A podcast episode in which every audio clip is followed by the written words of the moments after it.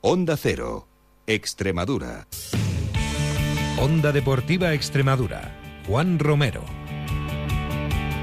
Hola a todos, buenas tardes, bienvenidos a Onda Cero Extremadura, bienvenidos a Onda Deportiva. Miércoles 7 de diciembre, día que llega marcado por la Champions. Ayer, partido intranscendentes para Barça y Atlético de Madrid. Hoy sí se la juegan el Real Madrid y el Sevilla. Además, ayer Cáceres perdía frente a Tau Castelló en ese partido aplazado que había en Liga Lep Oro y nosotros nos centramos hoy en hablar, como cada miércoles, de la clase de historia que tendremos a continuación con don Alfonso Baladés y con el que conoceremos un poquito mejor la tercera división, para después hablar con nuestro compañero Chapo Moreno, el gerente del Centro de Padel Indoor La Cañada en Badajoz. Así que no perdemos ni un segundo más, arranca un día más en Onda Cero Extremadura, Onda Deportiva.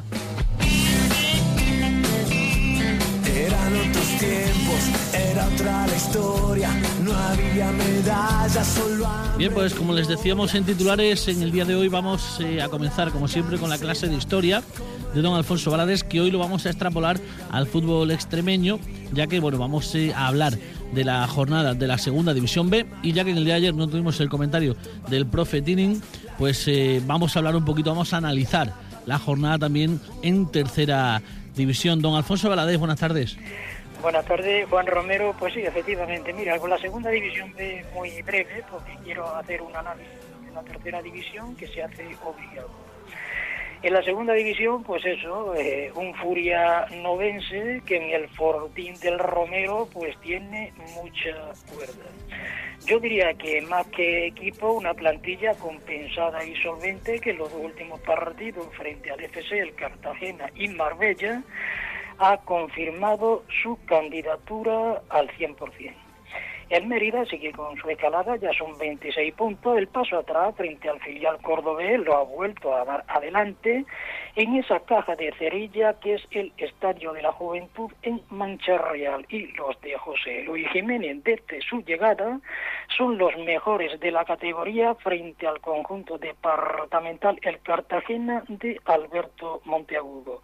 Para todo el equipo que continúe la racha, yo creo que así va a ser porque, bueno, faltan los tres equipos que han ascendido este grupo está muy abierto y vamos, yo creo que hay posibilidades. Y te dije que el Mérida cuando estaba abajo confiaba plenamente que se podían ganar tres, cuatro partidos seguidos, acuérdate que te lo dije, pues mira, no han sido cinco, pero han sido cuatro seguidos y la racha es la que y vamos, y cuando el Mérida estaba abajo confiaba, ahora imagínate, y del Villanovense, pues te voy a decir que no sepamos todos los aficionados extremeños. Y el Extremadura es el que necesita sin duda nuestro apoyo, nuestro ánimo y, todo nuestro cariño para que este equipo azulgrana pues vaya tirando para arriba porque necesitamos que la Extremadura esté en esta categoría por todo, por historial, por afición y por el pedazo de equipo que es. Y después te quería hacer un análisis de la última jornada en la tercera división, más que un análisis de la jornada, porque esto ya está muy comentado, evidentemente ganaron los cuatro primeros, pero sí te querría hacer alguna valoración puntual como pueden ser, pongamos por caso, el Azuaga o el Valdivia. Dentro del Azuaga, verlo ahí el tercero, con 36 puntos, 50 goles a favor, pues llama la atención, evidentemente, pero a mí también me llamó la atención que su entrenador, Antonio Jesús Cobo, cuando recibían al Olivenza, pues decía que ellos eran un equipo muy modesto, como el Olivenza o como el Calamonte o algo similar, y nada más lejos de la realidad. El Olivenza de Juan García, pues tiene cinco chavalitos que se llevó del filial del Badajoz, Rodríguez, Amaña, vamos, cinco chavalitos del filial, más otro de Valverde de Legané, Borja Romero y, bueno, chavales del pueblo, evidentemente, y el Calamonte, con la atención de dos jugadores de Mérida, el último ahora que ha llegado, Alberto Caldera, primo, por cierto, de Juan Serrano y el delantero Perico son prácticamente jugadores y chavales todos del pueblo que no cobran. De hecho, allí había un futbolista el año pasado que era Juan Sancho, también con pasado en el Mérida. De hecho, el año pasado jugó en la Fuaga y dijo Juan Sancho que él no podía rechazar la oferta de la Fuaga, vamos, que era irrechazable. Que hay que tenerlo en cuenta, que quitando al Club Deportivo Badajoz, el equipo que más público mete en su campo es la Fuaga. Con esto no te quiero decir que sean el Ayan, no, ni muchísimo menos, pero tampoco se puede ir de víctima y se puede ir de, de, Calamonte o Oliventa. No, no, a cada equipo hay que ponerlo en su sitio y entonces siempre es bueno aclarar conceptos. Porque claro, después tenemos un equipo que le han pitado 14 o, por lo menos 2 o 3 de penalti. Porque vamos, si el máximo goleador de la categoría es Sergio Rodríguez Millán, Sergio Cebada, 9 de penalti. Quiero recordar que de esos 9 penalti transformado, evidentemente, pero ha habido más, porque uno lo cedió un compañero, ha habido otro par de penaltis que él ya no estaba en el campo. Si esto hubiera ocurrido con cualquier equipo de lo grande, pues imagínate lo que hubiéramos dicho, ayudan a lo grande. Si el Mérida, precisamente, en los años aquellos de la tercera división, cuando empezó la remontada hacia la Liga de las Estrellas, ¿eh? A nosotros, y yo estaba muy metido, quizás quitando al presidente, a las personas más metido en ese equipo, nos llamaban el equipo de la Junta y nos pintaron tres penaltis y acabó. Entonces, claro, yo, Antonio Jesús Cobo, me parece muy bien que de su baza, ¿eh? de que somos un equipo modesto, y claro, al ser un equipo modesto, pues va de tapado, no, no, pero eh, el que él quiera ir tapado es una cosa. Los críticos estamos, estamos para criticar y opinar, y dicho que Y después, con respecto al Valdivia. Hablamos del Valdivia, Alfonso, que nos quedamos sin tiempo. Sí, sí, efectivamente. Con respecto al Valdivia, de principio te dije que ese equipo estaba llamado para estar arriba, y de hecho tenía plantilla y la tiene para estar arriba. Lo que no me gusta y lo que no se puede decir por parte de mucha gente, entre ellos algunos críticos futbolísticos, es que ese equipo no da para más. No, no, ese equipo sí da para más. Ese equipo, creo recordar, que sacó 15 de 15, estaba segundo y ahora está donde está. Pues mira, lo que hay es que buscar el por qué ese equipo puede estar abajo. Hombre, estamos hablando de una tercera división. ¿Tú crees sinceramente, Juan, que el Valdivia eh, eh, puede estar a tres puntos del descenso a esta altura de temporada con esos jugadores? Pues muy complicado. La plantilla da para mucho más. Eh, al final el Domingo Suero ha caído. Vendrá otro que seguro que le saque más rendimiento. Efectivamente, pero claro, lo que no se puede decir es lo que te estaba comentando. Al principio, cuando vemos un equipo arriba, pues todo muy bonito. Cuando lo vemos abajo, no hay jugador. Eso no es así. Y para terminar, un punto y un dato. Cuando yo te aposté por el Valdivia, también aposté por el Don Benito. Y aposté por el Don Benito como equipo campeón. Y si no hubiera sido por los tropiezos que ha tenido, esos empates que le han penalizado, pues el empate con el amanecer, cuando marcó Polo, en la jornada quinta concretamente, 546 minutos, llevaban invicto.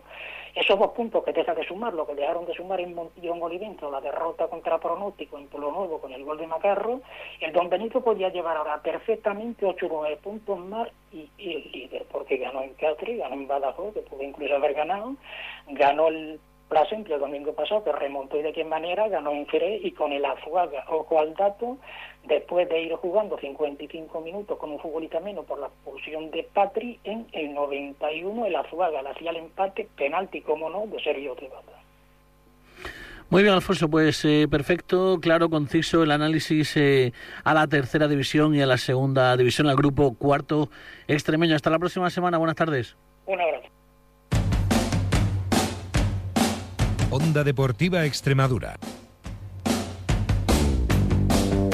Pues hablamos también, como les decíamos, con el director gerente del Padel Indoor La Cañada, en Badajoz, eh, como cada miércoles, para conocer lo que ha ocurrido en los últimos siete días en el mundo del Padel. Chapo Morena, buenas tardes. Hola, buenas tardes, Juan, ¿qué pasa? Bueno, pues una semana también ajetreada, ¿no? La de esta primera semana del mes de diciembre. Sí, aquí no paramos como hablamos en otros programas y, bueno, aunque diciembre no es el mes más importante del año para el padre porque ya es final de temporada y bueno, pues ya la gente está pensando más en la Navidad y en terminar el año, pero bueno, no deja de haber torneos y de actividades y bueno, esto sigue funcionando.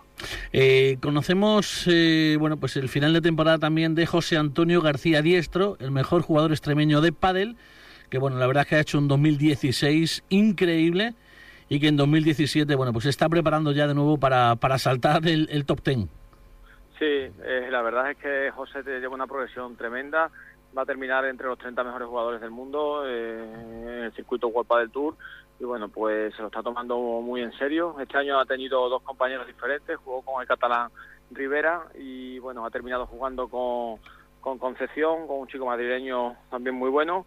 Y bueno, pues los resultados han sido mm, por encima de los esperados desde mi punto de vista, porque ha hecho hasta incluso algunos cuartos de final y yo pienso que, lo está haciendo muy bien para hacer el relevo de todos estos grandes jugadores que muchos de ellos tienen todos más de 30 y 30, 35 años y pienso que de aquí a nada, pues José, como bien dices tú, Juan, puede estar entre a lo mejor entre los 15 mejores jugadores del mundo, que eso sería sería un sueño un sueño para él.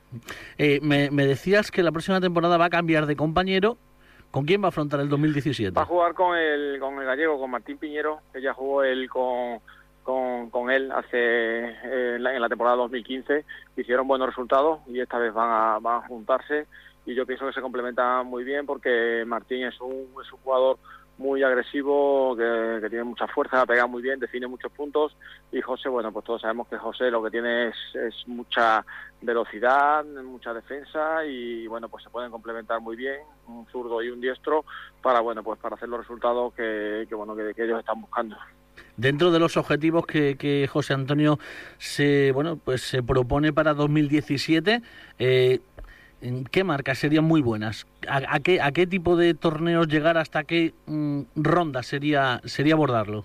Hombre, todo lo que sea hacer algún cuartos de final más, este año ha hecho uno, hacer algún cuartos de final más, más eso sería fantástico. Y luego, bueno, pues el propósito es intentar ganarle algunas de las parejas que de las que están entre las ocho primeras del mundo, que él ya alguna vez le ha ganado, y bueno, pues empezar a, digamos, a enseñarle los dientes a, a esos jugadores, que entre ellos son los que siempre hacen los cuartos de final, semifinales y finales, y bueno, pues poco a poco irle arañando algún set, incluso algún partido, y bueno, pues el año que viene consiguiera, consiguiéramos alguna semifinal, pues bueno, pues eso sería ya una pasada, pero bueno, yo viendo la progresión que llevo, eh, que lleva, el, futuro lo ve bastante bien. Eh, por cierto, a nivel local hemos tenido el, torneo en el Padel Indoor La Cañada del diario Hoy, bueno, espectacular, ¿no? Sí, la verdad es que ha sido un torneo después del Atlético de Madrid que era difícil de superar este torneo ha estado muy, muy, muy bien, muchísima participación. En la clausura hubo muchísima gente y bueno, la verdad es que, que también el diario es un patrocinador importante con, una primera categoría que también se, se celebró y luego, bueno, pues hubo un clinic precisamente de José Antonio García Diestro el domingo, hubo también la presentación de, del Audi Q2 eh, el mismo domingo y bueno, la verdad es que ha sido una buena fiesta el fin de semana y es un buen torneo para despedir en la cañada el año 2016 con un torneo importante, ya pensando pues, en el 2017 y preparando todo el año que este año viene viene duro. Inaugurabais el, el centro de pádel este este verano, eh, ¿cómo ha sido este este año 2016 y qué tenéis preparado, qué objetivos marcáis para 2017? Bueno, la verdad es que contentos, eh, estamos ya eh, con cerca de los 700 socios, o sea que hemos, hecho una, una progresión importante desde mediados de mayo que abrimos. Han pasado torneos por allí muy interesantes, como el mismo torneo de la casa, el torneo de Onda Cero, que fue el torneo con más participación junto al Atlético de Madrid. Hemos hecho torneos de Land Rover, de Carlón, Orange, eh, ahora con el periódico Hoy, digamos que bueno que han pasado las mejores, los mejores patrocinadores han pasado por allí. Y bueno, pues para este año ya tenemos además algunas pruebas federadas que nos han dado, como el Campeonato de España perdón, Campeonato de Extremadura de primera categoría por equipos o el Open de Padel Federado.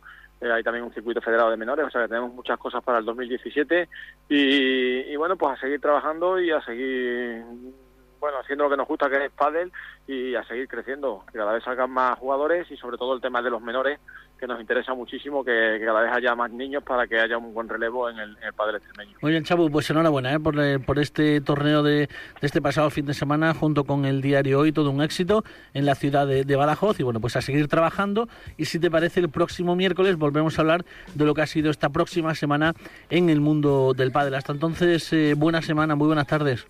Igualmente, nos vemos el miércoles que viene. Hasta luego, Juan.